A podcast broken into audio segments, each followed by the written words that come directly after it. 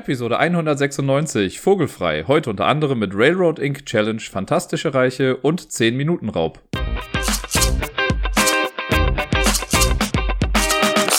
Einen wunderschönen guten Tag wünsche ich euch. Hier ist der Dirk mit der neuesten Folge vom Ablagestapel, pünktlich zum Nikolaustag. Für mich ist noch gar nicht Nikolaus, es sind noch ein paar Stunden bis dahin, weil ich nehme ja sonntags auf. Aber für euch könnte entweder heute Nikolaus sein oder er war halt irgendwann in den letzten Tagen. Wie dem auch sei, ich hoffe, ihr hattet irgendwas Leckeres in den Stiefeln oder sonst wo oder den Socken. Ich weiß ja nicht, wie ihr das bei euch zelebriert oder ob ihr da überhaupt irgendwas macht.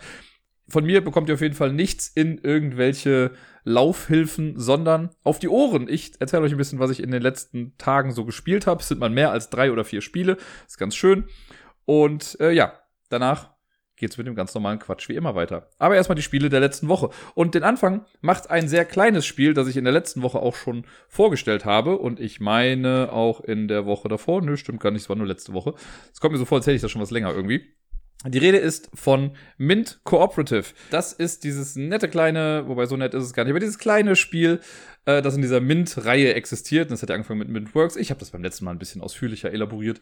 Hört euch das an, wenn euch das äh, interessiert hat. Ansonsten müsst ihr nur wissen, das ist ein kleines kooperatives Spiel, das in so einer kleinen ja, Minzdose quasi daherkommt und mit ja, sehr schlanken Regeln irgendwie daherkommt, wenig Material, wobei so wenig ist es gar nicht, aber kleines Material und man versucht halt hier eine Stadt zu retten oder lang genug am Leben zu erhalten. Man muss eigentlich gar nichts retten, man muss nur gucken, dass man lang genug überlebt und dann sagt das Spiel, okay, du hast jetzt gewonnen. Ist, ist lang genug gewesen. Ich habe keine Ahnung, wie man dieses Spiel auch nur ansatzweise gewinnen kann.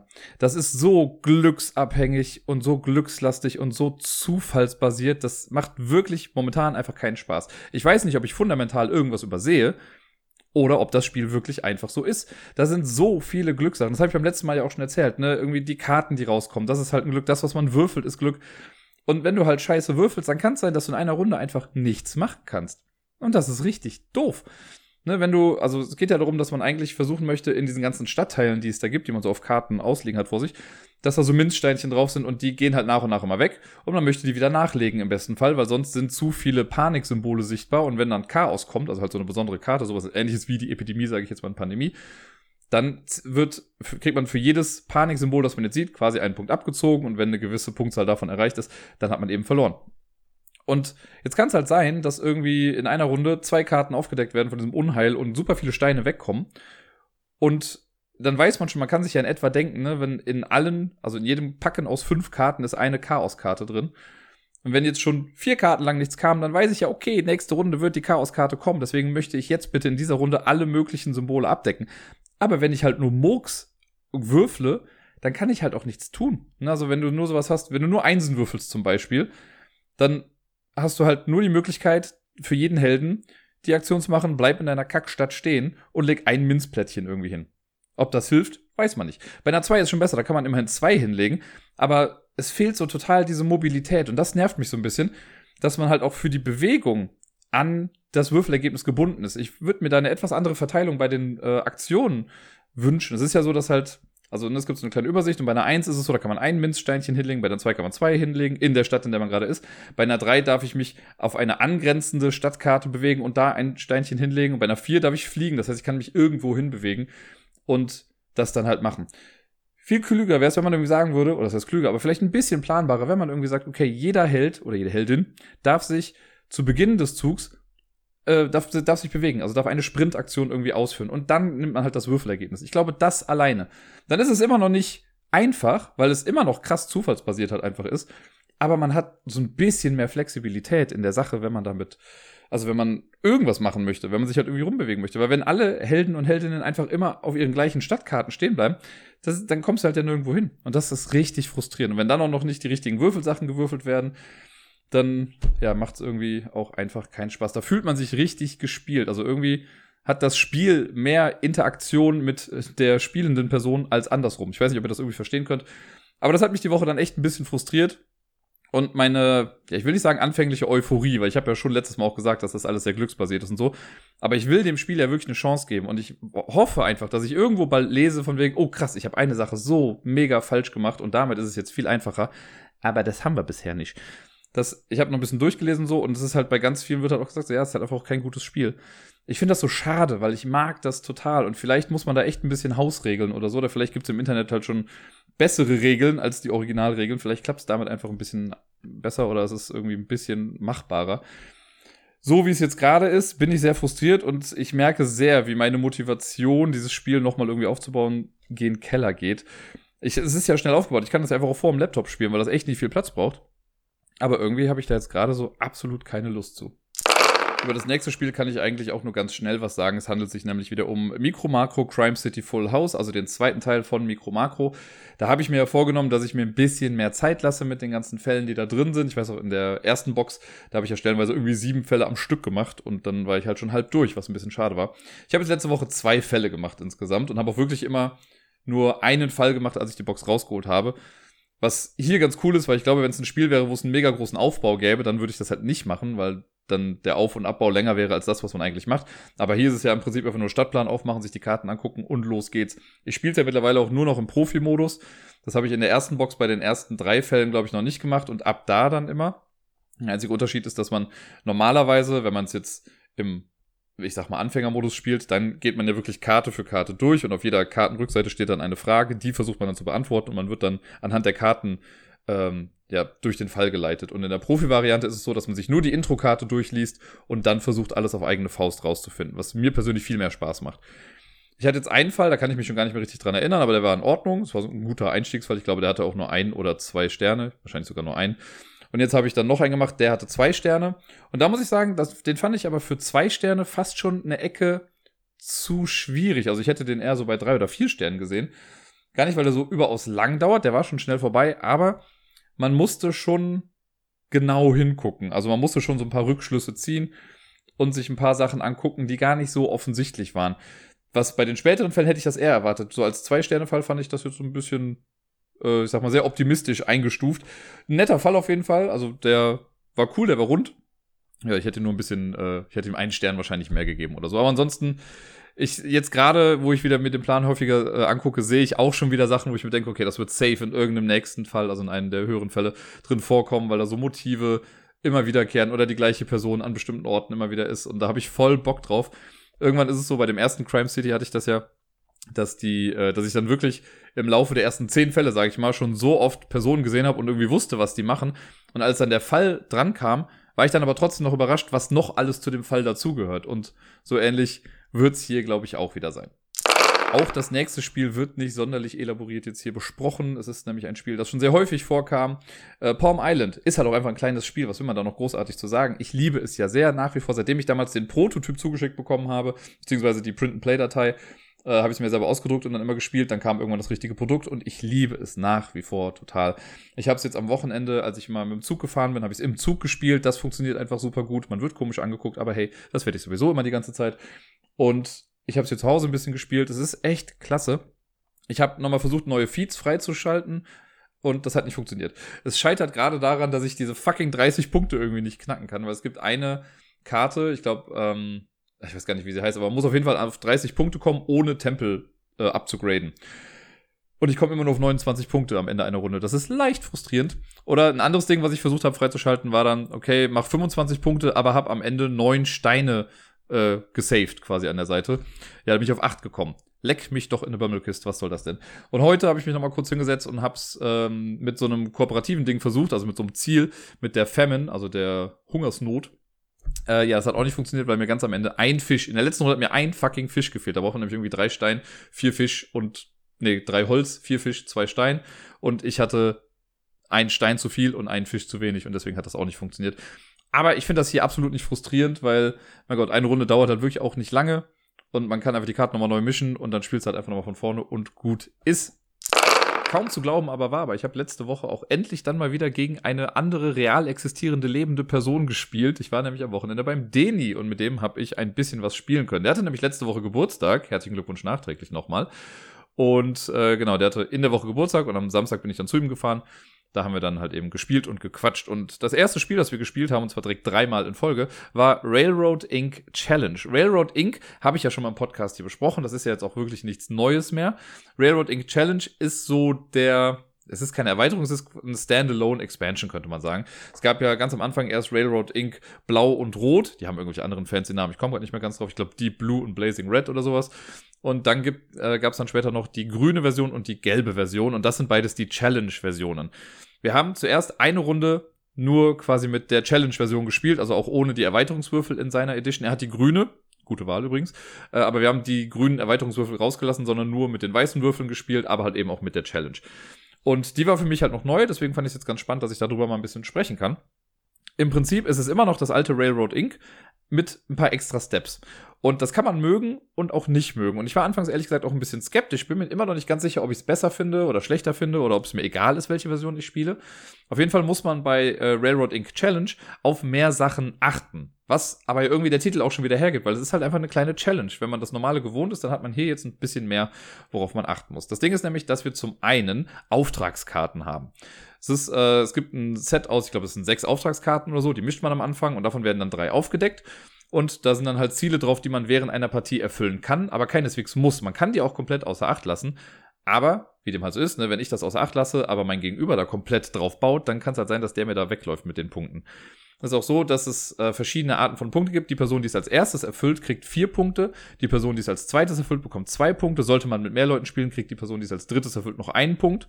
Und ich bin mir gar nicht sicher, wie es dann ist, wenn die vierte Person das macht, weil, also soweit waren wir nicht, wir waren ja nur zu zweit. Aber auf jeden Fall, ne, die erste Person, die es macht, bekommt die höchste Punktzahl. Sollten alle Spieler oder Spielerinnen das äh, in der gleichen Runde erfüllen, dann bekommen alle auch dieselbe Punktzahl dann dafür. Ne? Also wir hatten es bei einem Ziel so, dass Deni und ich das in der gleichen Runde erfüllt hatten, da haben wir beide halt dann die vier Punkte für bekommen.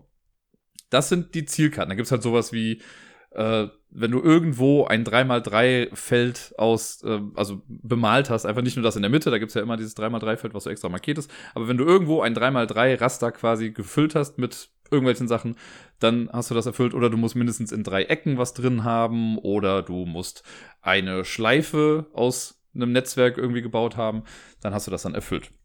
Das sind die Auftragskarten. Es gibt dann halt auch für die diversen Erweiterungen, die da drin sind, gibt's dann halt auch nochmal zusätzliche Auftragskarten. Die hatten wir jetzt nicht mit drin. Das ist eine Sache. Dann gibt es auf dem Plan selber noch quasi Gebäude. Die werden jetzt nicht großartig dargestellt, das sind einfach nur so kleine Symbole in den Ecken. Das ist bei allen Tableaus, die es gibt, gleich angeordnet. Und da gibt es drei verschiedene Sachen. Es gibt die Universität, es gibt Fabriken und es gibt Siedlungen. Bei den Siedlungen ist es so, das sind so kleine Häuschen, wenn man es schafft, auf ein Feld mit einer Siedlung einen Bahnhof zu bauen, das sind diese kleinen schwarzen Vierecke dann bei Railroad Inc. Wenn ich da eins reinbaue, also wenn eine Siedlung quasi an das Netz durch den Bahnhof angebunden ist, dann fülle ich auf dem Wertungsteil meines Tableaus äh, so einen kleinen Punkt dann aus bei den Häusern und je mehr Bahnhöfe ich schaffe, desto mehr Punkte kriege ich dafür am Ende. Äh, ich glaube, wenn du den, es gibt vier Stück insgesamt. Wenn ich den ersten schaffe, kriege ich, glaube ich, zwei Punkte, dann vier, sechs und acht. Also es, für jedes gibt es dann halt zwei Punkte. Deswegen möchte man versuchen, in die Felder mit diesen Siedlungen die Bahnhöfe reinzubauen, wenn es denn irgendwie passt. Dann gibt es die Fabriken. Fabriken werden dann aktiviert, einfach wenn man ein Gleis oder eine Straße da durchbaut. Also das muss noch nicht mal ein Bahnhof sein, sondern muss nur was durchgebaut werden. Und das bedeutet dann, dass ich einen Würfel in dieser Runde nochmal benutzen darf. Also ich, man hat ja eigentlich immer vier Würfel, dadurch hätte ich dann fünf Würfel und kann einen quasi einfach dann verdoppeln. Was sehr cool ist, um das Feld schneller voll zu bekommen oder wenn man gerade Glück hat mit den Dingern, dass man dann irgendwie schneller eine Strecke also vervollständigen kann oder so. Und bei den Universitäten ist es so, da gibt es, ich glaube auch drei oder vier Stück von. Und wenn ich drei Universitäten aktiviert habe, und die aktiviert man genauso wie die Fabriken, also da muss einfach nur eine Straße oder eine Schiene durch, äh, bei der dritten bekomme ich einen Spezialwürfel extra. Also man darf ja eigentlich, es gibt ja diese Spezialfelder, sag ich mal, die sind ja gar nicht auf Würfeln drauf, aber bei Railroad Inc. war es ja auch schon so, dass es, glaube ich, sechs oder sieben verschiedene Spezialfelder gab, so richtige Kreuzungen, wo dann irgendwie, keine Ahnung, drei Straßen und eine Schiene sind oder halt nur Straßen oder nur Schienen. Die konnte man dreimal im Spiel einsetzen, aber danach halt nicht mehr. Und mit der Universität ist es so, dass ich noch ein viertes Mal dazu bekomme. Das muss ich dann aber auch sofort machen, glaube ich, wenn ich die dritte Universität gebaut habe oder aktiviert habe, kriege ich halt auch sofort diesen vierten Bonus-Extra-Würfel. Äh, und das sind, glaube ich, wenn mich jetzt nicht alles täuscht, all die Änderungen auf dem Tableau und mit den Karten. Was aber noch anders ist, und das ist schon auch wichtig, sind die Würfel an sich. Die Würfel sind nämlich nicht genauso aufgeteilt wie die im normalen Railroad Inc. Hier gibt es jetzt andere Schienenabschnitte, die stellenweise ein bisschen verwirrender sind. Es gibt sowas wie, also so zum Beispiel zwei Straßen, die aneinander vorbeigehen. Ist jetzt schwer zu sagen, aber eine geht halt von unten nach links und eine von oben nach rechts zum Beispiel. Das gleiche halt auch mit Schienen. Dann gibt es so Sackgassen, also einfach nur zum Beispiel eine Straße, die dann an einem Bahnhof endet und das war's dann. Das gleiche auch mit einer Schiene. Und generell halt so ein paar andere Sachen. Es gibt natürlich auch noch ganz normal die Geraden und die Kurven und so, aber insgesamt wurde da so ein bisschen, ähm, ja, rumgewerkelt an den Würfeln, damit das ein bisschen abwechslungsreicher ist. Ich schätze mal, wenn man alle Versionen hat, dann kann man die wahrscheinlich auch einfach ein bisschen mischen Aber äh, hatten wir jetzt halt nicht, wir hatten jetzt so die grüne Edition. Da muss man erstmal ein bisschen mit zurechtkommen und halt gucken, was da jetzt irgendwie am besten passt. Aber es hat Spaß gemacht. Also ich würde es nicht sagen, dass ich es blöd fand mit dieser Challenge und den neuen Würfeln. Das war schon ganz cool. Aber wie gesagt, es ist halt ein Schritt mehr als sonst. Man muss auf mehr achten. Wir haben dann, nachdem wir die erste Runde gespielt haben, nur mit den weißen Würfeln und den Challenge-Sachen, haben wir nicht mit den Erweiterungsdingern aus der grünen Edition gespielt, sondern den hat von mir zum Geburtstag nämlich zwei Railroad Inc. Erweiterungen bekommen. Es gibt nämlich auch diese kleinen, schicken, feinen äh, Zusatzpacks für Railroad Inc., wo jeweils irgendwie, glaube ich, vier Würfel drin sind und ich habe ihm die Eldritch-Erweiterung geschenkt und die Wolken-Erweiterung. Wir haben uns jetzt dieses Mal nur mit der Eldritch-Erweiterung befasst. Da sind vier einzelne Würfel drin, die jeweils eine eigene Erweiterung sind. Bei den, ähm, ich sag mal, hauseigenen Erweiterungen, die, die halt in den Boxen mit drin sind, da ist es ja so, dass eine Erweiterung dann aus zwei Würfeln besteht. Hier war es jetzt so, wir haben jetzt einmal mit dem Tentakelwürfel gespielt und einmal mit dem, boah, wie heißt das, Ritualnetzwerkwürfel oder so. Das haben wir auch als erstes gemacht mit diesem Ritualnetzwerk. Und da ist dann auch so äh, mit der Erweiterung jetzt gewesen, dass wir halt sechs Runden nur spielen. Normalerweise spielt man ja sieben Runden. Damit haben wir jetzt ja nur sechs Runden gespielt. Und der wird einfach mit gewürfelt. Und auf diesem Ritualwürfel waren auch Straßen- und Schienenabschnitte drauf, die aber auch stellenweise dann so eine Spirale dran hatten. Das sollte ein Portal darstellen oder ein Ritual. Und man wollte im Endeffekt ein, also man baut damit dann ein Ritualnetzwerk aus, das aber nicht in Verbindung stehen darf mit dem normalen Netzwerk, das man baut. Also wenn ich jetzt ne, am, am Rand bei Railroad Inc. sind ja schon so Abschnitte vorgedruckt, wo halt die Straßen und Schienen irgendwie dann ins Feld reinkommen. Die Sachen dürfen nicht mit den Ritualen irgendwie verbunden sein, weil sonst zählen die nicht. Also die alten Sachen, die Rituale würden zählen. Und deswegen versucht man im besten Fall einfach ein riesiges Ritualnetzwerk zu bauen, was ich dann noch irgendwie gemacht habe. Es sind auf jeden Fall hohe Punktzahlen geworden, damit hatte ich das Gefühl, weil es irgendwie in meinen Augen einfacher war, dieses Ritualnetzwerk schnell zu bauen. Denn das Besondere ist, man baut dann halt eben an Stellen äh, Schienen und so, die einfach vom Rand aus reingehen und wenn die den Rand berühren, dann zählen die auch als Portal, glaube ich. Und dann gibt es eben noch diese Portale oder Rituale auf den Würfeln drauf. Und das Ritualnetzwerk hat dann, also da zählt man dann auch die Ausgänge, aber die Ausgänge sind halt eben die Portale und die Rituale. Und da die auf den Würfeln drauf sind, hat man damit sehr viele, sehr viel mehr Möglichkeiten, irgendwie das zu bauen. Das ist schwer zu verstehen, jetzt gerade wenn ich das so erkläre, glaube ich. Wenn man es dann einmal gemacht hat, ist es recht einfach, aber es ist auch hart unübersichtlich, weil du musst halt wirklich immer gucken, okay, die Straße geht jetzt hier lang, da ist ein Portal dran, das heißt, ich möchte nicht, dass die an das andere normale Netzwerk irgendwie rankommt.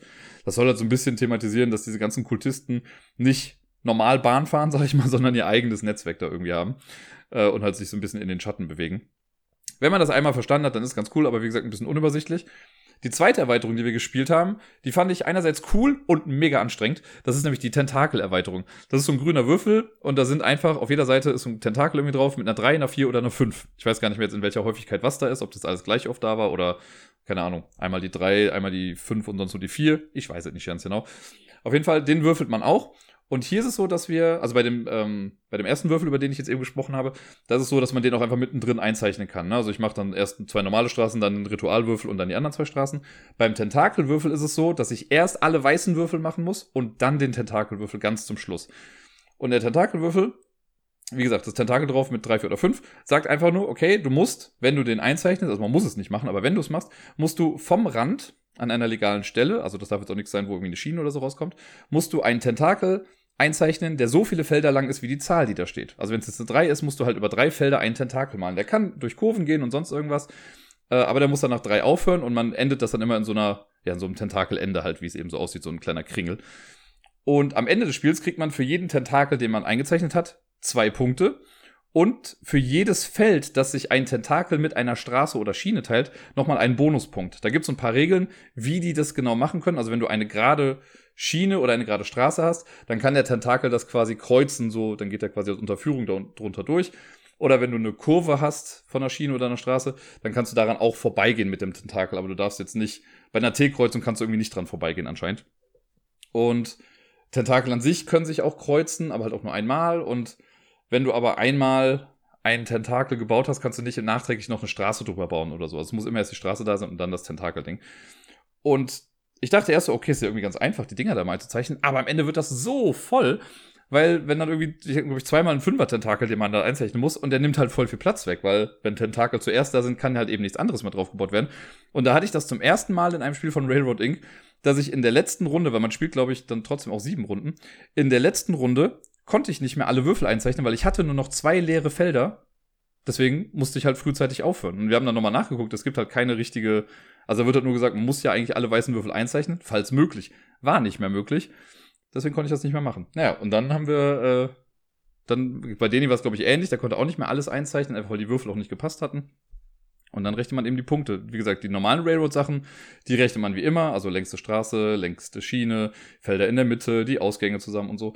Aber hier dann halt eben noch für die Tentakel pro Tentakel zwei Punkte und für jedes Feld, das sich Tentakel und normaler Schienen- oder Straßenabschnitt teilen, nochmal einen Punkt. Das hat Spaß gemacht, aber ist wie gesagt sehr, sehr anstrengend gewesen, weil sich das alles sehr schnell aufgefüllt hat. Und da habe ich mir, also ich hätte im besten Fall irgendwann mittendrin mal vielleicht einen Tentakel auslassen müssen, damit das am Ende vielleicht noch ein bisschen besser klappt. Aber es hat mir Spaß gemacht. Mehr haben wir leider nicht gespielt. Es gibt noch zwei weitere Würfel. Ich glaube, einer ist so der Portalwürfel. Ich glaube, dann werden einfach Straßen durch Portale und so weiter geführt, wenn ich das richtig verstanden habe. Und einen Ermittlungswürfel. Da habe ich noch mal grob irgendwie was zu gesehen. Da muss man, glaube ich, zu Beginn des Spiels irgendwie so ein kleines Strichmännchen irgendwo hinmalen und auf den Würfeln, also diesem Erweiterungswürfel, sind auch so Fußabdrücke drauf und dann muss man sein Männchen irgendwie entlang von Hinweisen äh, zu, also beziehungsweise entlang der Straßen zu Hinweisen bewegen. Der kann aber auch über Bahnhöfe dann schneller irgendwo anders hingehen. Also das macht schon ein richtiges kleines, kleines Minigame aus diesem ganzen Railroad Inc. Kosmos. Da habe ich auf jeden Fall auch sehr Lust drauf, das mal auszuprobieren. Mal gucken, ob ich das nächste Mal bei Deni bin oder er hier. Vielleicht bringt er das ja dann mal mit und dann können wir das ausprobieren. Ich habe auch Bock, den Wolkenwürfel auszuprobieren. Äh, da gibt's einmal was mit Wetter. Ich glaube, also wenn mich nicht alles täuscht, das ist jetzt wirklich gefährliches Halbwissen, aber gefährlich, da war der Kölsche wieder in mir.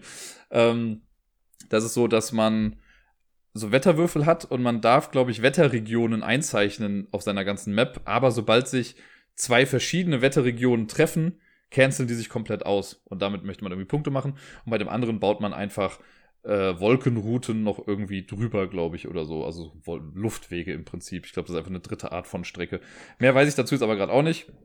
Klang aber auf jeden Fall interessant. Es gibt ja noch viel mehr von diesen Erweiterungen. Es gibt noch eine Arcade-Erweiterung, wo man dann irgendwie Pac-Man spielt oder Tetris und sonst irgendwie was. Es gibt eine Zukunftserweiterung, eine Elektrizitätserweiterung, eine U-Bahn-Erweiterung, wo man auf einmal dann mit zwei Tableaus spielt. Ich fand die beiden jetzt Eldritch, hat mir auf jeden Fall Spaß gemacht, die Sachen, die wir gespielt haben. Und die Wolkenerweiterung klang vielversprechend. Generell finde ich Railroad Inc. Challenge ganz cool. Aber ich muss sagen, ich glaube, das Basisding an sich gefällt mir immer noch ein bisschen besser. Wenn ich jetzt aber, also wenn ich noch nichts davon hätte, würde ich mir sehr wahrscheinlich die grüne Edition holen, einfach weil es grün ist. Und man kann ja trotzdem damit das normale Railroad Inc. spielen. Also das geht ja davon nicht kaputt, abgesehen davon, dass die Würfel halt ein bisschen anders sind. Weiter ging's mit Fantastische Reiche oder wie es auf Englisch heißt, Fantasy Realms. Ein Spiel, das so simpel ist, aber so cool. Mir gefällt es wirklich jedes Mal echt gut, wenn ich spiele. Ich habe es bisher, muss ich aber dazu sagen, immer nur in der Zweispieler-Variante gespielt, die halt ein kleines bisschen anders ist als die normale Variante. Aber ich finde die trotzdem ganz gut. Normalerweise ist es nämlich so, also bei Fantasy Rams geht es darum, wir haben ein Deck aus, ich glaube, 53 Karten oder so und jede Karte ist einzigartig. Also jede Karte hat ein eigenes Artwork, einen eigenen Namen und äh, eine eigene Punktzahl und Bedingungen und sonst irgendwas drauf. Und man startet eigentlich mit sieben Karten schon auf der Hand und wenn ich am Zug bin, also ich glaube, eine Karte liegt vielleicht in der Mitte oder so, und eine Karte, also wenn ich dran bin, darf ich entweder eine Karte vom Stapel ziehen und muss danach eine Karte abwerfen, oder ich nehme eine Karte aus der Mitte und muss dann eine Karte abwerfen. Und das Ganze geht dann so lange, bis, glaube ich, zwölf Karten irgendwie in der Mitte liegen, was ja immer dann passiert, wenn ich eine Karte vom Stapel nehme und dann eine abwerfe, dann kommen ja neue Karten hinzu. Und wenn dann diese zwölf Karten in der Mitte sind, dann guckt sich einfach jeder seine Kartenhand an und dann wird gewertet. Das, was dann draufsteht, kriegt man dann. Also man kriegt immer die Basiswerte, das steht immer oben links auf den Karten drauf, das kriegt man sowieso als Punktzahl dann dazu. Und dann gibt es aber halt so Effekte. Dann sagt halt die eine Karte, okay, wenn du den Anführer mit der Armee hast, dann gibt dir der Anführer nochmal 10 Punkte mehr. Und die Armee sagt, ja, wenn du die Armee aber mit der Waffe hast, dann gibt dir die Armee nochmal 20 Punkte mehr. Und die Waffe dann sagt aber, ja, wenn der Anführer damit dabei ist, kriegt die Waffe nochmal 100 Punkte oder so. Und so versucht man halt super viele Kreuzpunkte, Möglichkeiten zusammenzustellen, um möglichst hohe Punktzahlen dann am Ende zu bekommen. Es ist immer ein bisschen schwierig abzusehen, was jetzt dann wirklich viel ist, weil, naja, man weiß halt eben nicht, was das Gegenüber so großartig auf der Hand hat. Das kann man im Zwei-Personen-Spiel vielleicht noch ein kleines bisschen mehr abschätzen, aber auch nicht wirklich. Also es ist immer noch sehr zufällig. Äh, aber ich finde es trotzdem spaßig, sich einfach da seine Kombination zusammenzufriemeln und es geht halt echt super flott. Also jetzt müsste ich mal nachgucken, wie schnell bei uns eine Runde gedauert hat. Wir haben zwei, nee, wir haben drei Runden hintereinander gespielt ich sag mal, die erste Runde, die wir gespielt haben, das waren zehn Minuten. Und äh, dann haben wir sieben Minuten und die dritte Runde war acht Minuten. Also es ging echt sehr, sehr schnell. Zu zweit läuft das nämlich so ab, dass wir am Anfang gar keine Karten auf der Hand haben. Und äh, zu Beginn ist so, man hat dann nur die Option zwischen, ich ziehe zwei Karten, behalte eine und lege eine davon weg, oder ich nehme mir eine Karte aus der Mitte. Das macht man so lange, bis beide sieben Karten auf der Hand haben. Das wird in der gleichen Runde passieren, weil man ja so oder so immer eine Karte auf die Hand bekommt. Das heißt, nach der siebten Runde haben wir beide sieben Karten auf der Hand und dann geht es so weiter wie bisher, dass wir dann sagen, okay, entweder ziehe ich eine neue Karte und muss danach eine Karte aus der Hand abwerfen oder ich nehme mir eine Karte aus der Mitte und muss dann eine Karte aus der Hand abwerfen. Und wenn dann zwölf Karten in der Mitte liegen, dann ist das Spiel vorbei und auch dann wertet man wieder die Karten, die man auf der Hand hat. Das ist das Spiel. Mehr macht man da eigentlich nicht und trotzdem macht es Spaß, weil man, also gerade wenn man mehrere Runden hintereinander spielt, finde ich, kriegt man noch mal so ein bisschen mehr Gefühl dafür. Ich habe das halt beim letzten Mal, also auch gegen den hier, glaube ich, gespielt und das ist auch schon wieder ein halbes Jahr her, wenn nicht sogar noch länger. Und ich hatte schon gar nicht mehr so die Ahnung, was es da jetzt wie genau gibt. Wir haben einfach mal drauf losgespielt. Also ich habe einfach mal drauf losgespielt. Und in der dritten Runde, die wir dann aber jetzt am Stück da gespielt hatten, dann wusste ich halt schon, ach so, ja, okay, wenn ich den König habe und die Königin, ist das echt gut, weil normalerweise ist es so, wenn ich einen König habe und eine Armee oder mehrere Armeen auf der Hand, dann gibt mir der König plus fünf Punkte für jede Armee, die ich habe. Wenn ich aber noch die Königin mit da auf der Hand habe, also König und Königin, dann kriege ich für den König für jede Armee, die ich habe, plus 20 Punkte. Für die Königin genau das gleiche. Das heißt, im Prinzip kriege ich für jede Armee dann plus 40 Punkte. Und das war echt krass. Oder plus 20 Punkte kann auch sein, dass es so war. Ich bin mir nicht mehr ganz sicher. Auf jeden Fall gibt es sehr, sehr viele Punkte. Und wenn man das so nach und nach rausfindet, was irgendwie gut zueinander passt, das macht echt Spaß. Da habe ich echt Bock drauf. Und das Ganze ist halt alles noch in so einem kleinen Mikrokosmos. Also es ist jetzt nicht so wie bei, sag mal, irgendwie sowas wie Magic, wo man sich so ein Deck zusammenstellt, wo man auch irgendwie darauf achten muss, welche Karten jetzt genau wie miteinander interagieren. Hier passiert das halt im Spiel. Und natürlich kann man jedes Mal wieder rumrechnen, aber das geht irgendwie recht flott. Der große Vorteil ist noch dabei, und ich glaube, das habe ich beim letzten Mal auch schon gesagt, es gibt eine sehr, sehr coole Scoring-App, weil das Ganze manuell immer auszurechnen kann, glaube ich, ein bisschen anstrengend sein. Weil du halt wirklich dann immer auf diese ganzen Wechselwirkungen achten musst. Und mit der App von WizKids, kann man sich einfach runterladen, kann man dann noch auf Deutsch stellen, wie ich ja beim letzten Mal auch schon mal gelernt habe und den hat das dann auch gemacht. Da klickt man einfach alle Karten an, die man dann hat und das Ding sagt einem, okay, du hast so und so viele Punkte. Man muss halt bei manchen Sachen vielleicht noch hier und da irgendwelche Entscheidungen treffen, weil es gibt auch so Joker-Karten, die dann sagen, ja, mit dieser Karte kannst du eine Farbe kopieren oder einen Namen kopieren oder eine Punktzahl kopieren und dann musst du halt auch sagen, was du machen musst. Aber dann sagt dir die App dann nachher, wer gewonnen hat. Und das ist super simpel und macht einfach echt viel Spaß. Deswegen kann ich fantastische Reiche, wie auch schon beim letzten Mal, sehr, sehr empfehlen. Egal, ob man es jetzt zu zweit spielt oder mit mehreren Leuten. Ich glaube, es gibt sogar einen Solo-Modus, da bin ich mir aber gar nicht mehr so hundertprozentig sicher. Ich glaube, da baut man irgendwie zwei Königreiche nebeneinander, aber ich weiß es nicht mehr ganz genau.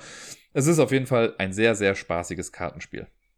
Nachdem ich es jetzt wochenlang alleine gespielt habe gegen die AI, beziehungsweise mit einer AI, habe ich Dinosaur Island Raw and Ride endlich mal gegen einen Menschen spielen können. Deni hat sich dazu bereit erklärt. Ich habe das Spiel mitgebracht, habe es ihm dann erklärt und wir haben es dann zusammen gespielt. Natürlich hat er gewonnen. Sah am Anfang nicht ganz so aus, aber er ist einfach so hart auf die Todesstrategie gegangen. Also in den ersten, ich glaube, bei mir waren die ersten Leute tot, ein oder zwei Leute. Und am Ende hat er gesagt, ach fuck it, ich baue einfach so viele Dinosaurier, die sterben halt hier alle, aber ist doch ganz egal. Das war einfach nur krass. Bei dem ist einfach alles den Bach runtergegangen. Ich gehe jetzt übrigens nicht mehr großartig auf die Mechanismen und sowas ein, sondern erzähle euch einfach, was los war. Er hat auf jeden Fall, ja, hart an der Todesschraube gedreht. War sehr, sehr lustig, weil, wie gesagt, in der ersten Runde war ich noch der mit dem gefährlichen Park und äh, er hatte die Sicherheit gebunkert und dann hat er, ja, losgelegt.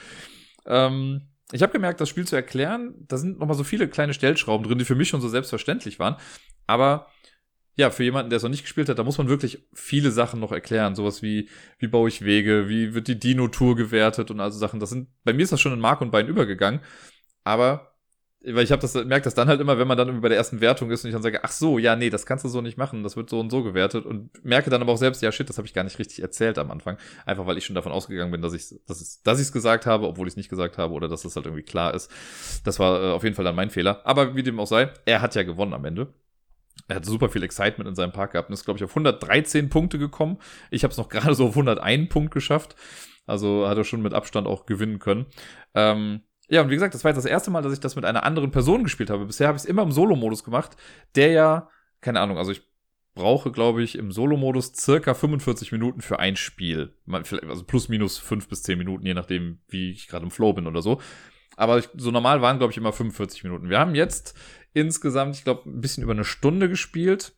Äh, ich könnte nochmal schnell nachgucken. Da habe ich Wir haben ja eine Stunde und sieben Minuten habe ich jetzt hier eingeloggt. So in etwa kommt es auch hin. Also jetzt nicht viel länger. Natürlich, also im Vergleich zu 45 Minuten ist es schon ein bisschen mehr, aber jetzt nicht super viel. Ähm, und ich habe festgestellt, also es hat Spaß gemacht. Das Spiel ist nach wie vor eigentlich das gleiche.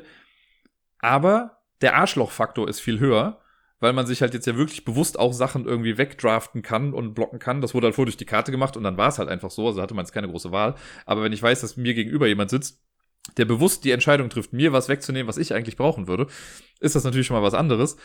Und eine Sache, die wirklich krass anders ist, ist die Downtime. Das ist mir so im Solospiel gar nicht bewusst geworden, weil ich da halt keine Downtime habe, weil da bin ja immer nur ich dran. Aber zu zweit war es schon so, bei den meisten Aktionen, ich sag mal, also wenn man die Würfel draftet, geht sowieso, sag ich mal, flott, man überlegt zwar ein bisschen, aber das finde ich jetzt ist jetzt keine Downtime. Und wenn man dann an das äh, Einsetzen der Würfel geht, weil ihr erinnert euch ja bei Dinosaur Island Round Ride ist es ja so, dass wir zuerst Würfel draften und die dann quasi als wie in so einem Worker Placement Spiel einsetzen, um bestimmte Aktionen zu machen. Die meisten Aktionen gehen eigentlich ganz flott. Wenn ich die Aktion mache mit bau drei Straßen oder eine Attraktion, dann mache ich das halt eben schnell oder kopiere den Würfel, dann kriege ich halt einfach schneller was oder sowas wie was gibt's noch? Äh, bekommt DNA, auch das geht super schnell und entweder zwei Geld oder zwei Security, auch das geht schnell. Was lange dauert, ist das, macht bis zu vier Dinosaurier. Das ist die oberste Aktion und die macht man halt unweigerlich ein bisschen häufiger im Spiel. Also Deni hat sie sehr oft gemacht. Ich habe es, glaube ich, zweimal benutzt oder so. Aber wenn man das macht, dann bist du ja dran. Also dann, selbst wenn ich mir vorher ein bisschen was überlege, wenn ich die Aktion mache, dann muss ich ja gucken, okay, welche DNA gebe ich aus? Wo platziere ich die Dinosauriergehege? Welche Dinosaurier mache ich jetzt ganz genau? Und wo passt das genau rein? Da muss, also das dauert auf jeden Fall schon ein bisschen länger. Und ich glaube, das ist ganz egal, ob man jetzt routiniert in dem Spiel ist oder das zum ersten Mal spielt weil sich der Plan ja trotzdem auch jedes Mal ein bisschen ändert, weil man ja nie immer genau den gleichen Stadt, also äh, Parkplan irgendwie bauen kann. Und das fand ich dann schon nicht schade. Also es hat mich jetzt an dem Spiel absolut nicht gestört. Ich fand es total in Ordnung und ich fand es auch spannend, bei denen dann zuzugucken, was er dann irgendwie macht. Aber es ist auf jeden Fall die Aktion, bei der dann so ein kleiner Bottleneck entsteht, wo dann, dann die danach eigentlich nichts machen können. Theoretisch könnte ich ja eigentlich, wenn Deni seine Sachen einzeichnet, könnte ich meine Aktion schon mal machen. Ne, das ist gar nicht so tragisch, weil er zeichnet dann ein, dann mache ich halt schon mal meine Sache, aber dann muss ich danach halt trotzdem warten. Und was wir jetzt auch gemacht haben, in der, also es ist immer so, dass man drei Seasons spielt und immer der dritte Teil einer Season ist dann die Run-Park-Phase, da wo dann auf dem zweiten Blatt, was man hat, quasi alles von oben nach unten abgearbeitet wird. Laut Regeln soll man das gleichzeitig machen. Was natürlich auch nochmal sehr viel an, in Sachen Downtime irgendwie reduziert, weil wenn jeder da vor sich hinwurschtelt, dann geht das halt schneller, als wenn man das nacheinander macht. Ich fand es aber viel spannender und Deni, glaube ich, auch, zuzugucken, wie die andere, also was die andere Person dann irgendwie macht. Also wir sind halt immer Schritt für Schritt beides zusammen dann durchgegangen. Ne? Irgendwie als erstes kommen wir dann die Attraktion. Ist okay, du hast einen Merch-Stand, du kriegst einen Würfel, dann gucke ich halt, okay, was kriegt er dann da? Dann war, okay, dann kriegt man drei Excitement für die Achterbahn, jetzt gibt's nochmal Geld für die Foodstände, jetzt kommen die Wissenschaftler oder die Spezialisten, die sind wir dann zusammen durchgegangen. Ähm, und dann, ja, der ganze Rest halt eben auch, die Parktour und so, das kann man alles alleine vor sich hin düdeln, aber ich finde es halt spannend, da irgendwie so ein bisschen dran teilzuhaben an dem, was die anderen dann irgendwie machen, weil sonst wird es doch, glaube ich, ein bisschen sehr solitär und dann fehlt mir da, glaube ich, ein bisschen die Interaktion. Zumal ich ja dann eben auch wissen will, okay, was hat er jetzt gerade da, weil dann kann ich das vielleicht demnächst ein bisschen verhindern in seinen nächsten Zügen oder in den nächsten Runden, wo ich halt Würfel dann irgendwie wegnehme. Das gehört halt auf jeden Fall mit dazu. Was wir jetzt noch nicht gemacht haben, ist, was ich aber irgendwann mal auch ausprobieren möchte, ist die Dice-Blocking-Variante. Denn es ist ja schon so, dass äh, wenn er jetzt auf ein Feld geht, kann ich da trotzdem noch draufgehen. Ne, ich kann meinen Würfel da drauf setzen, aber ich kriege dann so viele Gefahrenpunkte, wie auf seinem Würfel vorher drauf waren. Das heißt, wenn er einen Würfel mit drei Gefahrenpunkten da drauf setzt, hat das für ihn keinen Nachteil. Aber wenn ich die gleiche Aktion machen möchte, dann muss ich halt eben auch einen, also muss ich halt die drei Gefahrenpunkte nehmen. Mit der Dice-Blocking-Variante wird das Ganze noch ein bisschen interessanter, weil dann ähm, muss, wenn ich eine Aktion machen möchte, auf der schon ein Würfel liegt, muss ich einen Würfel wählen von meinen beiden, der mindestens einen Punkt mehr an Gefahr drauf hat, als der, der da schon liegt. Das heißt, wenn da ein Dreierwürfel drauf liegt, kann ich die Aktion nicht mehr machen. Dann ist das auf jeden Fall geblockt. Wenn da aber so ein Einerwürfel drauf liegt, kann ich dann Zweier- oder einen Dreierwürfel noch drauflegen, um die Aktion trotzdem noch zu machen. Das finde ich recht spannend, aber das haben wir uns jetzt, oder ich habe ihm das, glaube ich, gar nicht vorgeschlagen als Variante. Es ist ja auch wirklich nur eine Variante, die vorgeschlagen wird, aber ich glaube, dadurch wird das Spiel nochmal eine Ecke taktischer, weil man dann wirklich überlegt, okay, welchen Würfel setze ich jetzt wo ein? Das spielt so jetzt noch nicht immer so eine Riesenrolle, aber äh, ja, das kann man dann beim nächsten Mal nochmal machen. Es hat mir aber auf jeden Fall auch gut gefallen. Ich glaube, im Solo-Modus, wenn ich jetzt sagen müsste, was mir irgendwie ansatzweise besser gefallen hat, würde ich immer noch sagen, der Solo-Modus. Aber ich glaube einfach aus dem Grund, weil es da diese Solo-Objectives noch gibt, so ein paar Sachen, wo man noch zusätzlich ein paar Punkte mitmachen kann. Und einfach, weil es eine kleine, ein ganz, ganz kleines bisschen schneller geht. Aber es ist wirklich nicht dramatisch. Ich könnte mir vorstellen, zu viert wird's doch ein bisschen länger dann mit der Downtime, weil wenn ich mir jetzt vorstelle, dass ich dran bin, ich mache irgendwie eine Aktion wie, okay, ich krieg zwei Geld, und dann machen drei Leute nach mir Dinosaurier. Das dauert halt ein bisschen. Aber so als Ein-Person- oder Zwei-Personen-Spiel ist es echt auch sehr gut. Der Abend wurde etwas länger und dann hatten wir noch circa 20 Minuten. Also haben wir noch zwei Runden 10 Minuten Raub gespielt. Und damit waren wir in circa 13 Minuten durch. Do the math. Nein, äh, 10 Minuten Raub kannte ich selber noch nicht. Ich habe das irgendwo mal gesehen. Ich glaube, ich habe das auf der Messe mal irgendwie aufgebaut gesehen und zugeguckt, wie Leute das gespielt hatten. Und hatte aber irgendwie immer den Eindruck, dass das halt ein Echtzeitspiel ist, einfach weil es halt 10 Minuten Raub heißt. Ist es nicht. Spoiler Alert. Es ist einfach ein Spiel, das halt generell circa 10 Minuten dauert. Wir waren halt irgendwie in, weiß nicht, drei bis fünf Minuten durch mit einer Runde und dann halt noch die Punkterechnung am Ende. Also es hat wirklich echt nicht lange gedauert. Auch da gibt's wieder so ein paar Sonderregeln, wenn man zu zweit spielt, äh, aber jetzt auch nichts großartig Dramatisches. Die Idee bei 10 Minuten Raub ist, dass wir Diebe sind, die in einen Turm einbrechen. Äh, irgendwie ganz oben, logischerweise, durch den Balkon. Und dann bewegt man sich durch diesen Turm durch äh, und versucht dann unten wieder rauszukommen. Der Turm an sich wird dargestellt durch Karten. Das sind so viereckige Karten, also auch quadratische Karten. Davon liegen in jeder Reihe, ich möchte sagen, fünf Karten glaube, das kommt hin, ja. Äh, und insgesamt gibt es, glaube ich, acht Reihen oder so. Also acht Reihen untereinander und in jeder fünf Teilen. Glaube ich jetzt. Und dann, ja, wenn man am Zug ist, man startet halt oben links, sage ich jetzt mal bei der Karte, und der Ausgang ist unten rechts.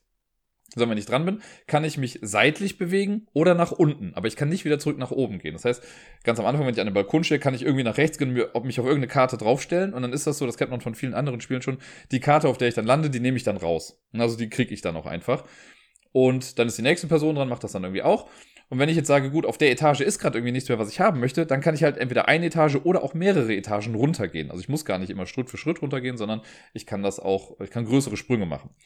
In der Zweispieler-Variante, das erwähne ich jetzt schon mal direkt mit dazu, da ist es so, dass man, äh, wenn man sich auf eine Karte gesetzt hat, dann nehme ich die Karte für mich zum Werten und eine andere Karte aus der gleichen Etage, sollte noch eine da sein, nehme ich komplett aus dem Spiel raus und dann geht's normal weiter. Und so, ja, läuft man quasi durch diesen Turm durch, immer so weiter nach unten und versucht sich dann Karten zu holen. Und ganz am Ende versucht man eben dann rauszukommen. Also ich kann auch in meinem Zug einfach sagen, ich gehe raus. Oder aber ich mache das so lange, bis keine Karte mehr da ist und bin dann halt draußen. Es gibt dann Bonuspunkte für die Person, die als erstes draußen ist. Und wenn alle Personen dann draußen sind, dann wertet man das, was man halt vor sich liegen hat, also was man gesammelt hat im Laufe der Zeit. Da gibt es dann verschiedene Kategorien. Es gibt Artefakte oder generell Karten, die zu verschiedenen Kategorien gehören, so wie Bücher, Diamanten, Artefakte, Schlag mich tot, äh, Tränke gibt's glaube ich noch und Fossilien oder so. Und die werden so nacheinander gewertet. Da guckt man einfach, wer hat den höchsten Wert davon gesammelt, weil die Karten haben so einen Wert von drei bis sechs meistens. Äh, und dann guckt man, wer das meiste dann hat. Sollte es einen Gleichstand geben, dann kriegt das, glaube ich, niemand dann davon. Und ja, da geht man diese normalen Kategorien durch, dann guckt man noch, wer hat die meisten Karten, die fünf Punkte wert sind, wer hat die meisten Karten, die vier Punkte wert sind, wer hat die meisten Karten, die drei Punkte wert sind. Dann guckt man, wer hat die meisten Flüche. Flüche sind so kleine Symbole, die auf Karten drauf sind. Und Flüche an sich sind schon mal ein Minuspunkt wert. Die Person, die aber die meisten Flüche hat, kriegt nochmal drei Minuspunkte. Und ich glaube, das war's dann schon fast. Zumindest im Zwei-Personen-Spiel. Es gibt, glaube ich, noch sowas wie, wer die meisten und die wenigsten Flüche hat, dann wer als erstes oder als letztes irgendwie auch rauskam oder als zweites rauskam aus dem Turm. Das ist immer abhängig von der äh, Anzahl der Mitspielenden. Ja, und dann rechnet man das alles zusammen. Das sind so Prestigepunkte, die man bekommt. Es gibt auch manche Sachen, die man vorher eingesammelt hat, die einem auch nochmal Punkte geben. Und wer dann die meisten Punkte hat, der gewinnt dann eben. Also es ist wirklich ein super simples Spiel. Zehn Minuten. Ich glaube, wenn man es mit mehr Leuten spielt, okay, dann kommt man da in etwa drauf. Aber wie gesagt, wir haben es jetzt zu zweit gespielt und also es war echt sehr schnell. Ich habe jetzt allerdings auch nicht mit viel Verstand gespielt. Also ich glaube, hätte ich mir wirklich vorher jede Karte im Turm angeguckt, weil die Karten liegen offen aus, bis auf die allerletzte Karte, die ist verdeckt. Alle Karten liegen aus. Das heißt, man kann sich wahrscheinlich schon irgendwie überlegen, ja, okay, weil es sind nie alle Karten im Spiel. Das heißt, wenn ich jetzt sehe, es sind wenige blaue Karten da, das heißt, ich kann mit irgendwie zwei blauen Karten schon die Mehrheit irgendwie haben, dann gehe ich da drauf vielleicht. Wenn es aber sieben rote Karten da sind, weiß ich, okay, da muss ich eine ganze Menge sammeln und das wird eher ein kleiner Krampf, äh, also da dann die Mehrheit zu bekommen. Man kriegt übrigens zu Beginn des Spiels auch eine Karte schon mal verdeckt auf die Hand, damit man so einen kleinen Start hat. Aber sonst war es das eigentlich schon. Manche Karten haben noch so einen Sondereffekt wie, ja, wenn du die Karte aufnimmst, darfst du noch eine andere Karte aus dem Turm nehmen oder du musst deine verdeckte Karte aufdecken oder du darfst die Karte eines anderen angucken. Das sind so Kleinigkeiten, aber wirklich kein Hexenwerk in keinster Weise und 10 Minuten Raub ich finde es nett, so als Absacker oder als Spiel für zwischendurch passt es auf jeden Fall. Das ist kein Spiel, was man jetzt irgendwie, glaube ich, zehnmal hintereinander spielt, aber so zwei, dreimal finde ich das schon in Ordnung, weil es auch einfach super schnell geht. Der Aufbau ist flott. Die ganzen Illustrationen auf den Karten sehen super schick aus, die haben mir echt gut gefallen. Also von daher, für so ein nettes kleines Spiel, da war es wieder, das nette kleine Spiel, äh, ist 10 Minuten Raub auf jeden Fall einen Blick wert. Und damit kommen wir zum letzten Spiel des heutigen Podcasts, zumindest in der Rubrik äh, Spiele der letzten Woche. Und ich habe heute noch mal eine Runde Gloomhaven gespielt. Ich habe direkt gemerkt, okay, dadurch, dass ich jetzt nicht mehr krank zu Hause sitze, habe ich gar nicht mehr so viel Zeit zum Spielen. Ähm, habe dann aber mich doch noch dazu entschlossen, eine Runde wenigstens zu probieren. Und ich habe mich an Szenario 10 gesetzt, The Gauntlet. Das lag jetzt schon eine Woche lang aufgebaut hier auf dem Tisch. Miepel hat schon sehr interessiert geguckt und zwei, drei Sachen vielleicht auch durcheinander gebracht. Und das habe ich dann nochmal alles wieder zurückgesetzt und mich dann heute da dran begeben und hab's ohne größere Probleme irgendwie geschafft, das Ganze zu gewinnen. Es war auf jeden Fall ein sehr cooles Szenario, weil da sehr viel mit Fallen und so passiert ist. Also es gab Fallen, die äh, so Splash Damage gemacht haben, also die halt nicht nur das Feld betreffen, in dem sie hochgehen, sondern auch die umliegenden. Dann gab es Fallen, die sich bewegt haben und es gab Fallen, also gut, die anderen haben sich auch bewegt, aber die einen haben sich nach einem Muster quasi bewegt und die anderen immer an, auf den nächsten Gegner zu. Das waren so Homing-Missiles quasi. Das war sehr spaßig. Äh, hab's dann aber ganz gut geschafft und mir ist heute dann aufgefallen, dass ich das letzte Szenario, was ich gespielt habe, quasi im Hardcore-Modus gemacht habe, denn ich habe vergessen, meine Lebenspunkte zu erhöhen. Ich habe ja irgendwie ein Level abbekommen davor und ich habe immer noch auf dem Level darunter gespielt mit irgendwie nur neun Lebenspunkten. Dabei hätte ich mittlerweile schon zwölf gehabt mit einem Charakter. Das erklärt, warum es so knapp war. Aber ich habe es jetzt angepasst und äh, ja, auf einmal war es ein kleines bisschen einfacher, aber auch nicht zu einfach. Also die Gegner haben auch schon ordentlich drauf gerotzt. Und das war echt äh, stellenweise knapp, weil die ich muss wieder gegen so zwei Steingolems kämpfen und einer hätte mich mal fast erwischt, weil wenn die mal zuhauen, dann hauen sie halt auch richtig zu. Aber ich konnte das Ganze dann doch noch so, äh, so rumdrehen. Dank der Fallen, die in den Räumen waren. Das hat ganz gut geklappt. Eine Sache, die ich ja also trotz von Anfang an, ich finde ja, ich habe ja schon äh, beim ersten Mal, als ich über Gloomhaven dann gesprochen habe, gesagt, dass ich ja dieses Regelwerk bei Jaws of the Line echt super gut finde und dass man da echt gut herangeführt wird. Aber es gibt doch eine Sache, über die ich jedes Mal wieder stolpere. Und das ist die Bewegung der Monster oder die Bewegung der Gegner.